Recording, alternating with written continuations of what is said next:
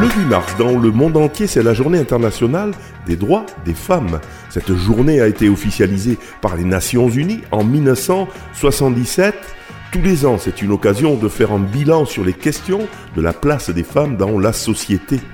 Par l'intermédiaire de Radio Système, le collectif du printemps de lutte contre le racisme et les discriminations en Petite Camargue vous propose ces portraits de femmes qui ont fait l'histoire.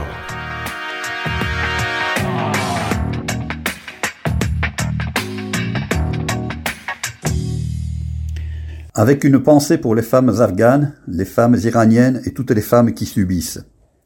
Dans le cadre des actions autour du 8 mars, journée du droit des femmes, j'ai souhaité mettre en avant des femmes oubliées, méconnues, d'origines différentes, mais qui ont participé à la grandeur de la France. Ces portraits sont issus du recueil Portraits de France. Guy Giovanni, pour le collectif du printemps de l'éducation contre le racisme et les discriminations. Gisèle Halimi. Elle est née en 1927 en Tunisie. Elle est née Zeiza Gisèle Eli Tayeb. Après son bac à Tunis, elle étudie à Paris à la Sorbonne et à l'Institut d'études politiques. Elle devient avocate en 1948. En 1960, elle défend des militants nationalistes du Front de libération nationale, FLN, alors que l'Algérie est encore française. Militante féministe, elle signera en 1971 le manifeste des 343 en réclamant le droit à l'avortement.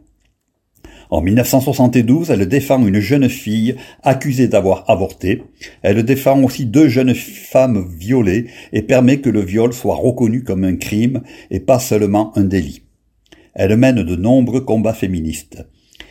Elle est faite commandeur de l'Ordre national du mérite officier de la Légion d'honneur, et elle n'aura de cesse de défendre la cause des femmes, des homosexuels et des luttes anticoloniales. Elle s'éteint à Paris en 2020.